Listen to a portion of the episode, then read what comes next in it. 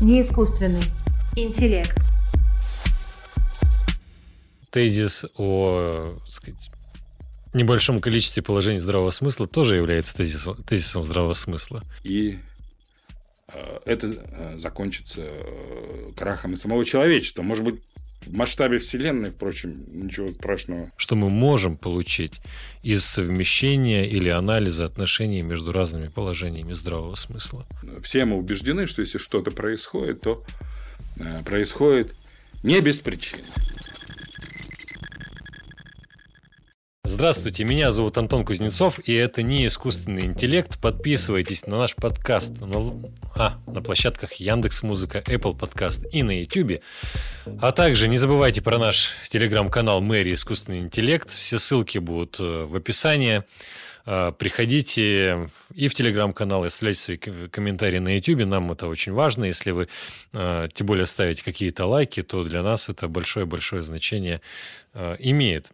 Сегодня мы говорим о здравом смысле, что это такое, можем ли мы доверять здравому смыслу или нет. И будем говорить с Вадимом Валерьевичем Васильевым. Здравствуйте. Да, здравствуйте, Владимир Ильич. Спасибо за приглашение. Приветствую наших дорогих зрителей и слушателей. Меня зовут Мэри, я представитель искусственного интеллекта. Вадим, рада вновь видеть вас. Первый вопрос. Так, ну, сразу скажу, я не буду спрашивать, что такое здравый смысл пока, но спрошу другое.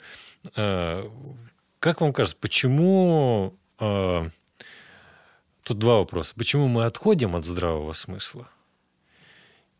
Зачем, в принципе, его защищать? Вот в одном из наших подкастов мы обсуждали эту э, тему существования внешнего мира, и кажется, что объекты за пределами моего сознания и мир за пределами моего сознания очевидным образом э, существует.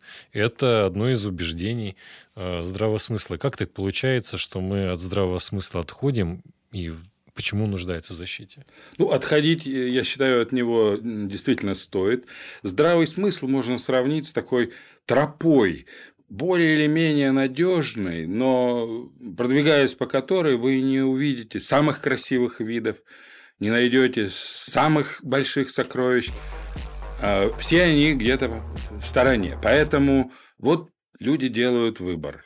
Каждому хочется найти что-то совершенно исключительное, поэтому э, они уходят в сторону. То есть, потому что здравый смысл это неинтересно? Э, это надежно, э, более или менее надежно. Но да, они, поскольку вокруг есть гораздо больше интересных вещей, это не очень интересно. Mm. Ну, вы знаете, часто Философов же обвиняют в том, что мы отходим от э, здравого смысла. Хотя, кажется, наоборот, э, философская профессия стремится этот здравый смысл водворить на свое законное место, э, которое было утрачено в результате вот этих отходов по разные ну стороны ну, да. тропинок. И вы много занимались шотландской школой здравого смысла. Можете кратко сказать, вот как вот она появилась? Что это за э, явление в целом? Шотландская школа здравого смысла. И угу. почему вот это здравый смысл, а, э, например, Лок и Юм, они не представители здравого смысла? Ну, тут довольно сложная и запутанная история. Сначала я вот э, Прокомментирую, это нам поможет ответить на этот вопрос. Э, то, что вы сказали, что философы отходят от здравого смысла. Есть такой замечательный философ Джон Перри, он даже некий закон вывел. Чем талантливее философ, тем более контринтуитивные идеи, отступающие от здравого смысла, он э, защищает этот философ. Ну так вот, шотландская школа здравого смысла как раз вот такой связи и возникло. Появился очень талантливый философ, и даже не один, а два, Беркли и Юм. И вот всем показалось, что то, что они говорят, ну, совершенно разрушает устоявшиеся представления людей о мире. И чувствовалось вот в XVIII веке, что бороться с ними, с их выводами, фантасмагоричными, как многие их э, воспринимали, логикой какой-то, рассуждениями строгими невозможно, потому что победить их в этом отношении не получится. Значит, надо бороться как-то по-другому. Как? Вот, выводя на пьедестал здравый смысл, который, поскольку он не сочетается с их выводами, но мы говорим, а здравый смысл – это и есть, так сказать, колыбель истины и высший критерий истины. И так, вот провозглася эти вещи, мы можем обрушить эти утонченные системы, Беркли, Юма, их последователи, даже не вдаваясь э, в их детали. Вот так. И Юм пробудил вместе с Беркли, так сказать, они, два вот этих мыслителя упомянутых, пробудили Томаса Рида к философствованию, который стал основателем шотландской школы здравого смысла. Вы знаете, я даже хочу зачитать цитату, мне да. очень понравилось, а, Томаса Рида. «Скептик задает мне вопрос. Почему вы принимаете на веру существование внешнего предмета, который дается вам благодаря восприятию? Эта вера, сэр, не является моим изобретением. Она вышла из мастерской природы, носит на себе ее печать и своего рода автограф. И если я не прав, не моя в том вина. Я принимаю ее с полным доверием и без всякого подозрения. Ну да, такой вот способ, здравый смысл, как такая колотушка – молот, которым разбивают все эти хрустальные системы. Как вы сами считаете, насколько здравый смысл – это такое, может быть, относительное понятие, потому что кажется, что здравый смысл – это дело, скажем так, некоторого общественного консенсуса, который может со временем меняться. И в таком случае полагаться на здравый смысл мы не можем, потому что в разных э, культурах э, в разных, э, разных времен люди принимают за очевидные разные просто вещи. Ну да, если считать, вот отождествлять здравый смысл таким общим мнением, с общественным мнением, то да, конечно, оно переменчиво, и весьма ненадежно, или часто ошибается. Но Рид, кстати, и его последователи, они все-таки под здравым смыслом понимали более такие фундаментальные положения, вот вроде веры в существование внешнего мира, веры в причинность, веры в тождество личности, относительно которых вот тут разночтений меньше. Это не какие-то общие мнения, связанные с культурой, с историей, это какие-то врожденные такие убеждения, которые, может быть, генетически детерминированы, возникают вследствие эволюционных процессов, но в любом случае у них немножко другая природа. Это вам не тезисы того же типа, что вот Солнце вращается вокруг Земли. Ну, можете вы ответить на вопрос, а как мы все-таки отличаем вот э, этот э, философский здравый смысл от общественного, потому что можно же заявить, что, ну вот смотрите, э, то, что Солнце вращается вокруг Земли, угу. это в те времена могло считаться здравым смыслом не на, не на уровне общественного консенсуса, а на уровне именно философского консенсуса. Так не выйдет ли так, что то, что мы сейчас считаем здравым ну, да. смыслом философским, это всего лишь общественный консенсус?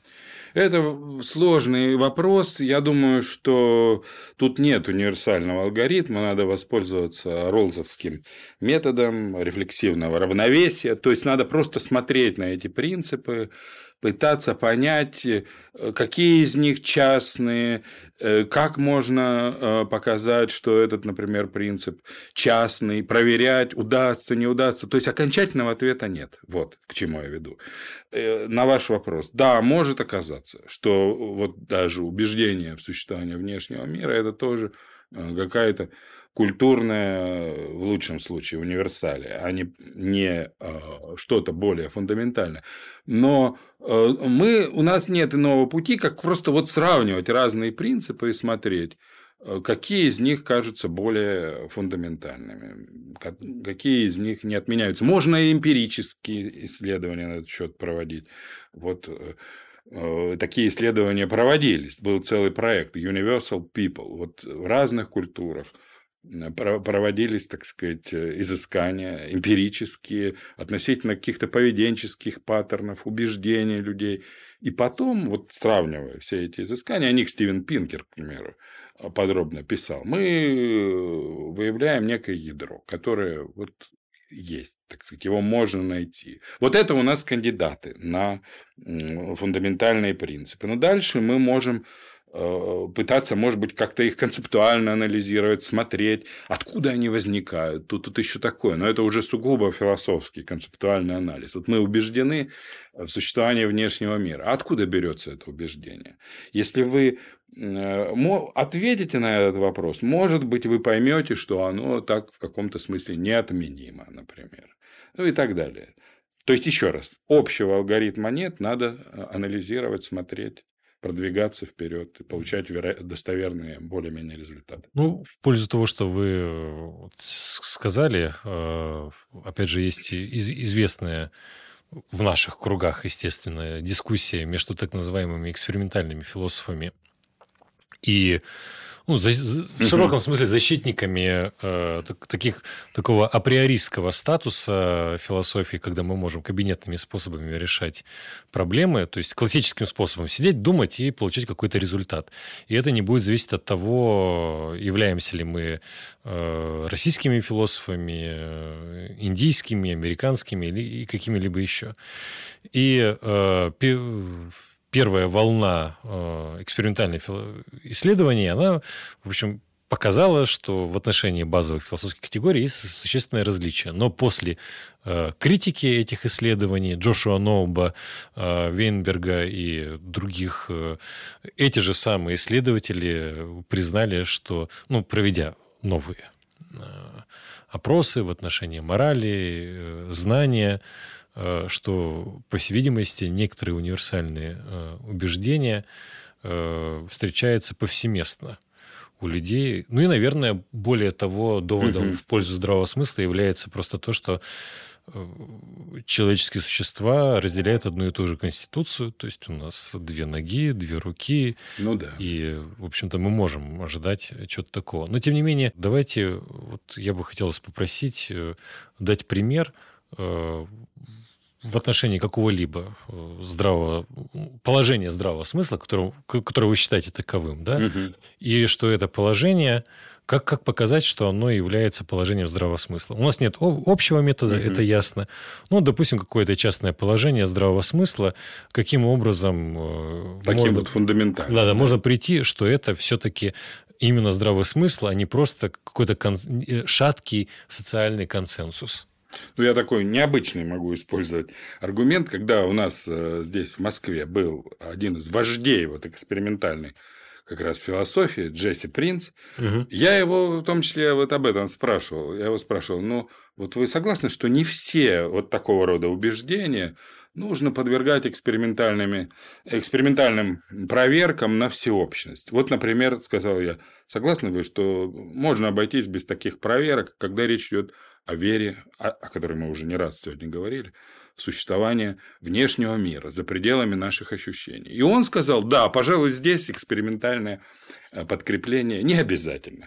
То есть э, мой аргумент состоит в том, что даже если Джесси Принц, э, который один из авторов идеологии экспериментальной философии, считает, что этот принцип, эту веру не надо проверять на всеобщность, то э, она стала быть по-настоящему всеобщая. Ну, э, просто вы не встретите, во-первых, вы не встретите людей, а, самый простой довод, почему не надо проверять? Ну, потому что кажется нам очевидным, что ну, просто э, бессмысленная трата времени проверка. А, мы видим, что все в нашем окружении разделяют это убеждение, и что мы не знаем примеров, ну, за исключением каких-то совсем уж девиантных а, случаев, когда кто-то отбрасывал это убеждение. Даже те философы, например, которые вроде бы отрицали такую веру, на самом деле, конечно же, ее не отрицали. Тот же, э, то есть не отрицали, э, что они убеждены, что существует внешний мир. Тот же Беркли или тот же Юм. Ну да, вот э, это интересное обстоятельство, что хотя в, скажем так, в батарее философ... философских позиций присутствует э, солипсизм. Ну да. Чистых э, солипсистов в истории философии... Ну, конечно, не в было. В общем-то, нет. Ну, во всяком случае, я не знаю. Нет, ни одного. Да, ни, ни одного чистого солипсиста. То есть человек, который считает, что вот все является манифестацией человеческого сознания. Но, а, насколько я понимаю, вот если мы еще будем говорить о а, здравом смысле в исполнении Джорджа Мура, Мгм. вот тоже, в общем, и, и великого философа, и сторонника здравого смысла, что отчасти аргументация строится на том основании, что критика положений здравого смысла невозможна без принятия, без имплицитного принятия этих положений. Да, вообще, вот раз вы упомянули Мура, я хочу сказать, что есть э, в философии, можно по меньшей мере три подхода э, к изучению здравого смысла а, выявить. Вот первый такой грубый ридовский подход, когда здравым смыслом а, размахивают как мечом, а, пытаясь сразить оппонента. Второй подход э, юмовский, когда э, утверждается, что философия должна исследовать э, сами принципы здравого смысла, понять их происхождение, э, их соотношение. Но вот аргументировать таким образом, как делал Рид, Юм, в общем, не предлагает. А, И есть третий подход, как раз муровский. Это некий средний путь. Всем сестрам по серьгам. То есть и в виде молота выступают у него принципы здравого смысла, но он э, вместе с тем и хочет их анализировать. И на это, кстати, не всегда обращают внимание. И обращают внимание на то, что вот в своем анализе он приходит к таким сократическим выводом. То есть, как правило, поднимает руки и говорит, что я не могу проанализировать. Э, Я наталкиваюсь на неразрешимые проблемы, а они остаются загадочные. Вот сами эти принципы, откуда они берутся и как они соотносятся. То есть, вот такая, такое странное сочетание оптимизма э, у Мура мы находим и скептического пессимизма вот, в трактовке здравого смысла.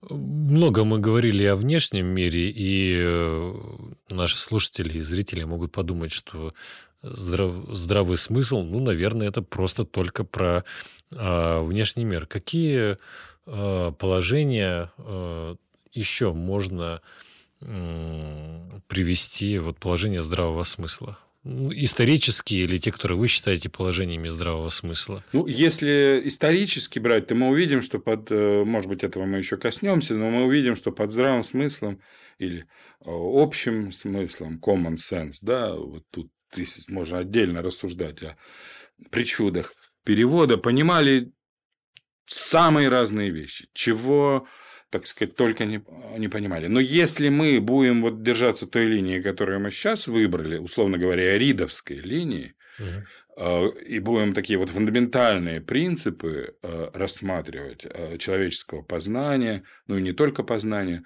ну, можно вот привести еще один всем хорошо знакомый принцип вера в причинность. То есть, если все мы убеждены, что если что-то происходит, то происходит не без причины. Э, Происходит не без причины.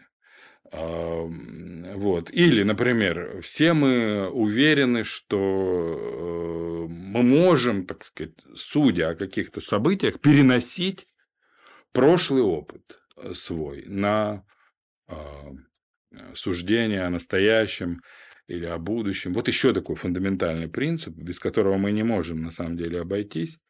Его тоже можно назвать принцип соответствия прошлого и будущего, переноса с э, известного на неизвестное. Э, Вот такое индукти... инстинктивная индукция. Вот это еще один принцип здравого смысла. Можно и в других областях искать а, эти принципы э, в морали, может быть, как-то с симпатией или эмпатией, как сейчас говорят, вот связать. Она тоже, безусловно, влияет на наши м, представления. Вот, а, представления о единстве человеческой природы, а, которое позволяет нам э, зеркально воспринимать других людей, переживать то, что они переживают. Вот это тоже, безусловно, относится к числу вот такая зеркальность человеческой природы в переживании чувств, которая приводит к сопереживаниям. Это вот принцип того же типа. Угу. Ну и можно их, э, ну их не так много, но вот некоторые из них я сейчас назвал. А почему вы считаете, что их не так много? Почему считаю, что их не так много? Но природа, э, эволюция, в общем-то, штука экономная. Она старается обходиться э, наименьшим из каким-то числом при прочих равных условиях. Вот, поэтому их просто не, дал, не может. Ну, получается, что а, тезис о сказать, небольшом количестве положений здравого смысла тоже является тезисом, тезисом здравого смысла. Да, вот это тоже и, согласен. И получается, он должен быть тезисом здравого смысла, наверное. Что... Да. Угу. Согласен. Вот это предпочтение более простых конструкций менее простым при прочих равных условиях, склонность к ним, конечно, одна, один из таких принципов.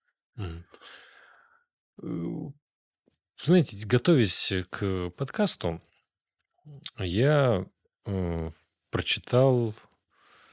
Сейчас, так я не скажу, что это за книга, но это книга советского периода. Вот, честно, что-то я запамятовал. Но э, там была такая оценка, что вот, э, философия здравого смысла – это э, шаг назад.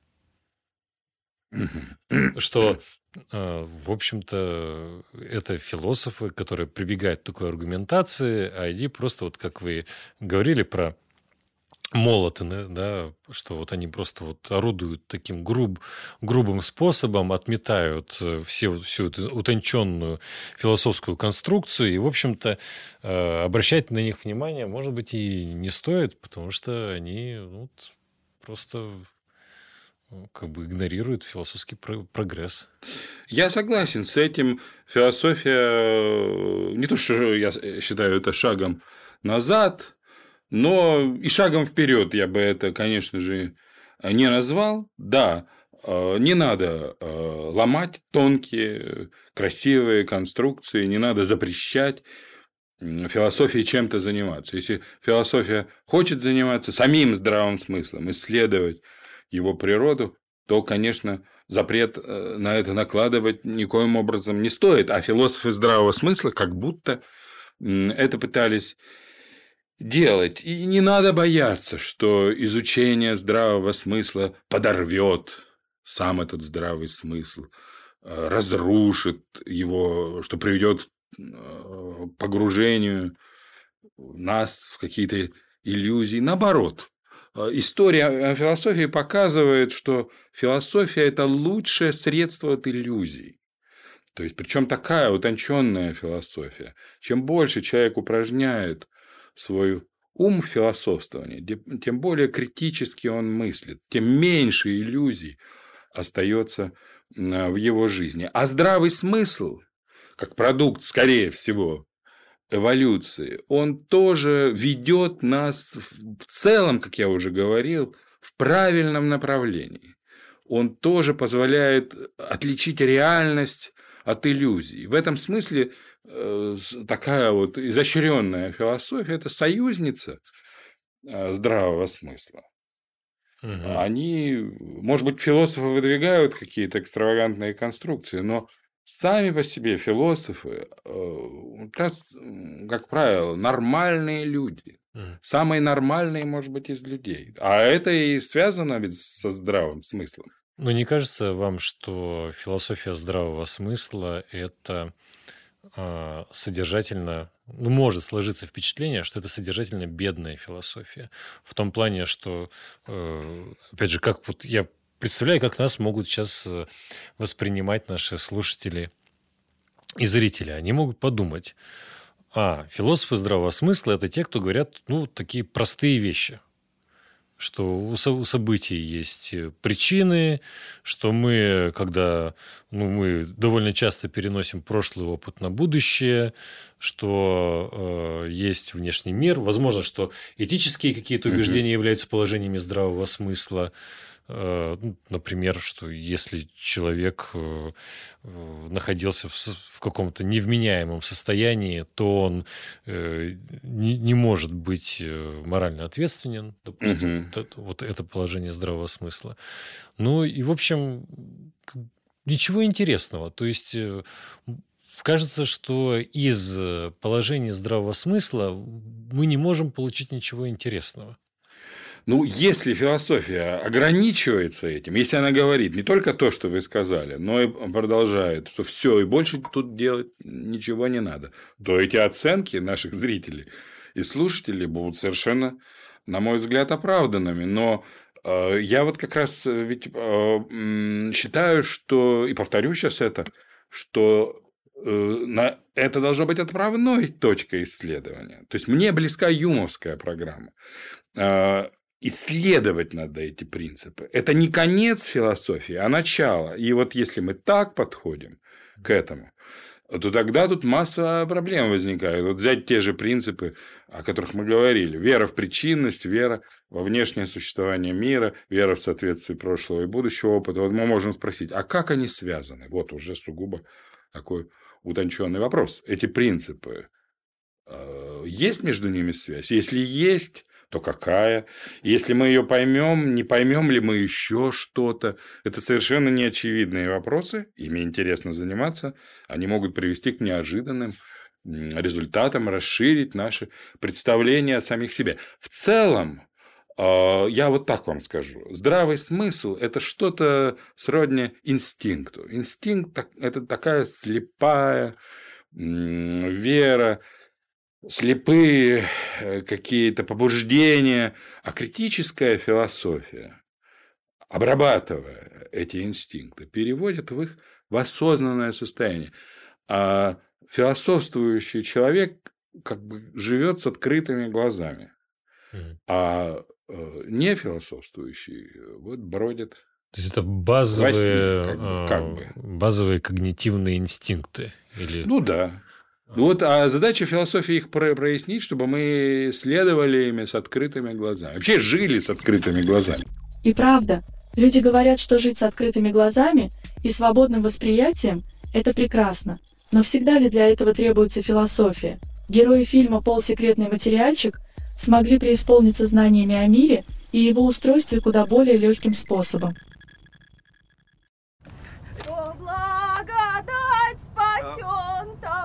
Непрошибаемые люди. Как, как юродивые. Так, все, достало.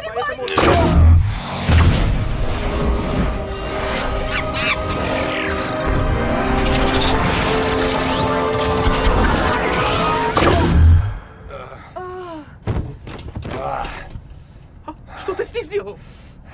Передал знания по тактильному психокинетическому каналу. Давайте так. Э, мы немного прояснили э, вопрос в отношении того, как э, можно отличить, хотя не на стопроцентных основаниях, и это все может быть кто-нибудь опровергнет или нет, но все-таки можно некоторым способом отличать положение здравого смысла от просто общественного консенсуса – шаткого, э, относительного и так далее.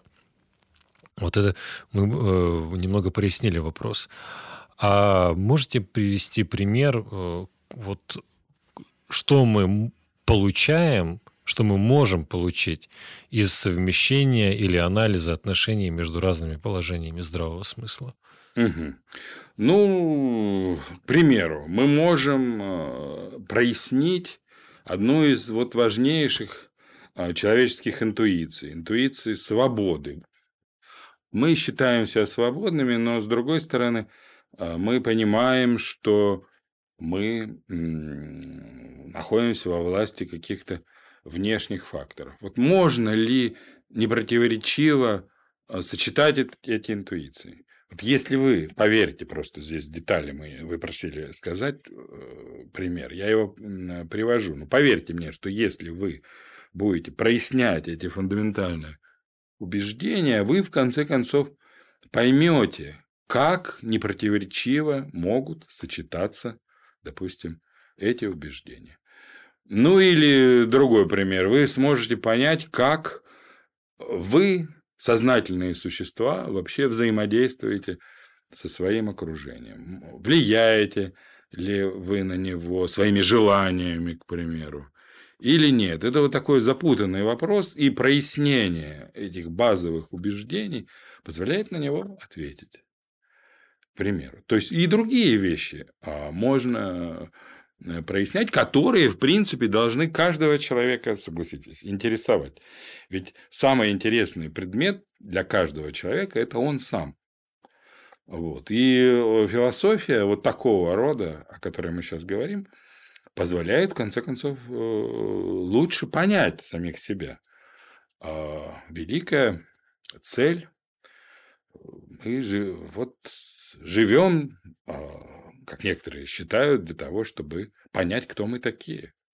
И все-таки, а почему, как вам кажется, нет э, согласия э, по поводу принципов здравого смысла. Имеется в виду не, не набора принципов, да, которые угу. олицетворяют при, здравый смысл, а, а по поводу частных положений, будто наличие э, причин у событий или будь то какие-то э, моральные, кажется, очевидные принципы и так далее. Потому что часть аргументации в пользу здравого смысла заключается в том, что вот это наш когнитивный инстинкт, мы Э, вроде бы постоянно действуем mm-hmm. в соответствии с этим когнитивным инстинктом или моральным даже инстинктом, но тем не менее, когда мы приступаем к размышлению на, на, на эти темы, очень часто ситуация такова, что э, многие люди э, вопреки своим инстинктам и реальным поведениям, они занимают иную позицию, которая расходится со здравым смыслом. Как это, почему есть такое существенное да. и даже иногда массивное расхождение со здравым ну, смыслом? Это, в этом это действительно так. Э, но в этом нет ничего удивительного. И можно приводить массу примеров, может быть, которые э, позволят понять, что, насколько это обычная вещь. Вот все мы говорим вроде бы более-менее хорошо, допустим, по-русски, да, но если я сейчас попрошу вас или вы меня попросите э, правила русской грамматики э, перечислить, которым я сам следую, я это не смогу сделать. И, скорее всего, наговорю множество каких-то глупостей, э, пытаясь это сделать. Вот так же и философы, когда они пытаются понять э, природу тех принципов, э, которым они сами следуют инстинктивно, они говорят много, ну, не буду говорить глупостей, чтобы не обижать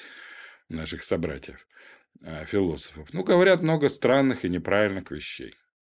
Ну да, это, мне кажется, опять же, знакомая из обыденного опыта многим людям ситуация. Например, вот вы умеете что-то делать, да. но когда начинаете объяснять, объясняйте совершенно неправильно. То есть, э, вот, удивительные вещи. На ваш взгляд, а когда при всей важности здравого смысла э, от него стоит отказываться? Есть ли такие ситуации, э, в которых именно по философским основаниям э, мы должны от здравого смысла отходить? Ну да, конечно. Тут вот э, дело в том, что э, если вот принять правдоподобную э, теорию о том, что вот эти все э, убеждения, установки, фундаментальные продукты эволюции, то надо помнить, что эволюция так устроена, что она э, находит, как правило, неоптимальные решения. А, а более-менее хорошие, вот так скажем. Оптимальные, просто по алгоритм эволюции, эволюционный так устроен, что оптимальные решения э, не находятся. И это значит, что есть что это не вся истина, вот эти принципы. Мгм. что есть еще, скорее всего, что-то более интересное и глубокое. И, и правильное даже. Короткий путь. Вот мы, я сравнил с такой тропинкой, надежной. А есть, как в фильме Малхолланд Драйв, не знаю, уж хорошее это сравнение или нет, скорее такое опасное. Есть короткий путь а, к тем же целям. И поэтому можно лишь приветствовать тех, кто ищет эти шорткаты. Владимир Ильич, персонально вы в течение своей философской карьеры от скольки э, принципов здравого смысла отказывались? И отказывались ли вообще? Вот вы можете вспомнить, э, может быть, было у вас такое, что вот что-то вы или считали здравым смыслом, а потом пере- перестали считать, или просто по каким-то другим основаниям отказывались? Вы от этого? знаете, тут, э, если опять же, э, мы можем вспомнить, что это само выражение здравый смысл, ведь упоминает, употребляется очень широко. И э, обычно к нему причисляются и по праву, и какие-то убеждения такие широко распространенные. Вот от базовых самих принципов, о которых мы все время сейчас говорили, ридовского здравого смысла, отказываться, судя по всему, невозможно.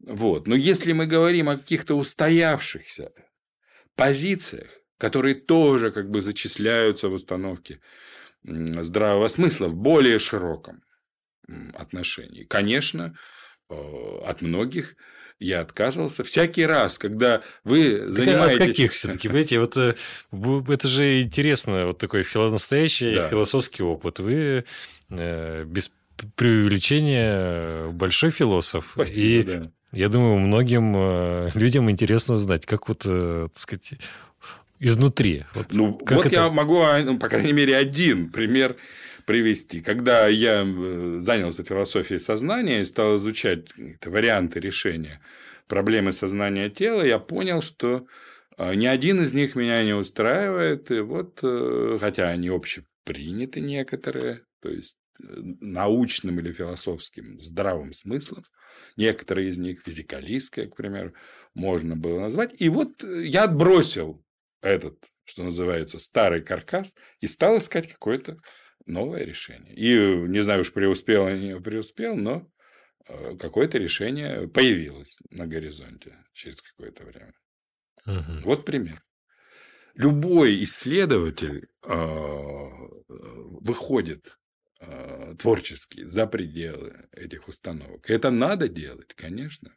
Но только не помнить давайте будем, что речь идет не о самых вот этих базовых. Не надо отказываться от веры в существование внешнего мира, скорее всего, от веры в причинность. Хотя вы скажете, что современная физика, может быть, отказалась, это спорный вопрос, но даже, может быть, какие-то из них все-таки можно э, игнорировать. Ну, давайте еще вспомним, что здравый смысл, о чем я уже не раз говорил, это такое очень ведь разнообразное понятие. Если мы возьмем самую популярную книгу с названием «Здравый смысл», Томас Пейн, э, книга, которая называется «Здравый смысл», в конце XVIII века она вышла. Она вообще о другом.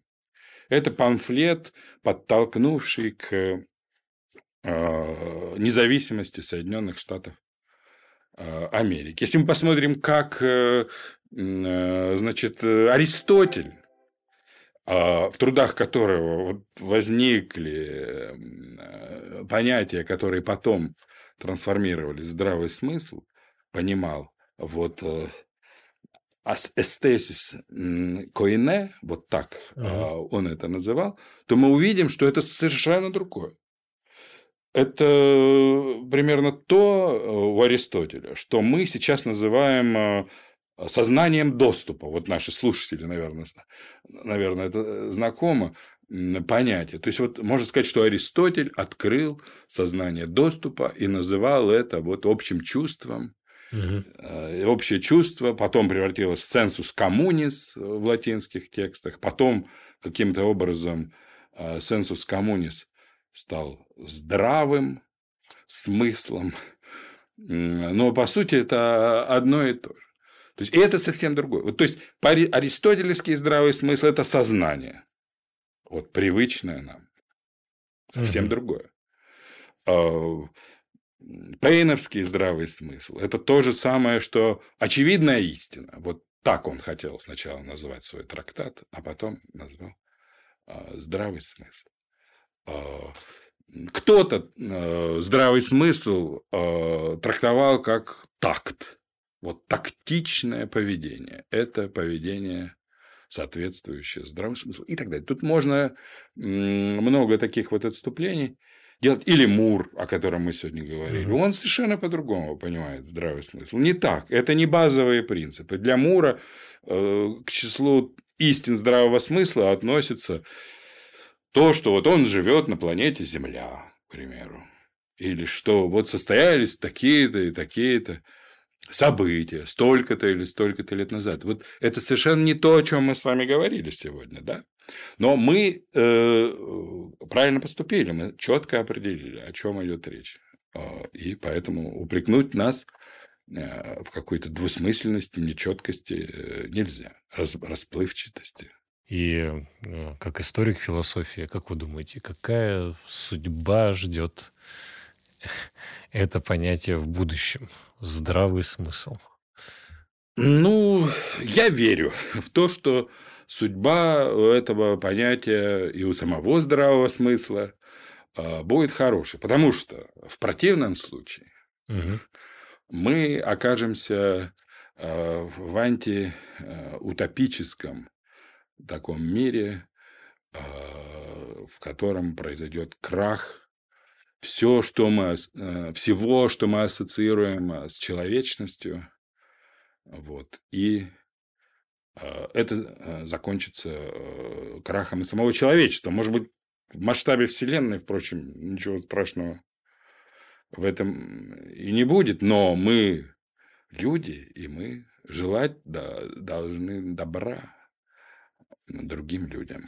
Ну и, наверное, здравый смысл покоится на э, доверии то есть, раз уж мы можем друг с другом коммуницировать, мы э, принимаем какие-то принципы или основания коммуникации задолго до того, как в эту коммуникацию вступаем. Согласен. Вот это доверие, оно тоже встроено в то, что мы называем здравым смыслом. Получается, у здравого смысла даже, наверное, в отношении таких, такой чистой метафизики, как причинность внешний мир, есть этическая сторона. Конечно, да, конечно, вы правы. И очень важно. Но, как сказал Витгенштейн, об этике можно только молчать, и мы поэтому совсем мало говорили об этом. Хорошо. Так, под занавес просто как блица вопрос. Об этике можно только молчать, на ваш взгляд? Ну, я не согласен. А, вы не Я согласны? сослался на авторитет, да. Но все-таки я с этим не согласен. Хорошо. Владимир Ильич, спасибо большое, что пришли. Вот, приходите к нам еще. Друзья, а, Спасибо вам. Сохраняйте здравый смысл философский, не путайте его с неустойчивыми а, сиюминутными убеждениями. А, подписывайтесь на наш подкаст и оставляйте комментарии здесь на YouTube и в Телеграм-канале. Всегда им рады. До свидания. До свидания. Отходить от здравого смысла полезно, потому что размышления от него наиболее способствуют освобождению от иллюзий, но только если возвращаться к нему обратно. Философский здравый смысл более устойчив в отличие от общественного, что может казаться очевидным целой группе людей, в конечном счете оказывается ложным. Но такая судьба не ждет философские положения здравого смысла, хотя у нас нет общего алгоритма отличения этих положений, которые являются своего рода когнитивными инстинктами. Исследования их истоков и отношений между ними могут привести к самым неожиданным результатам. И хотя здравый смысл можно отнести к инстинкту, люди часто не согласны с его положениями, поскольку действие и понимание его механизма – это разные вещи.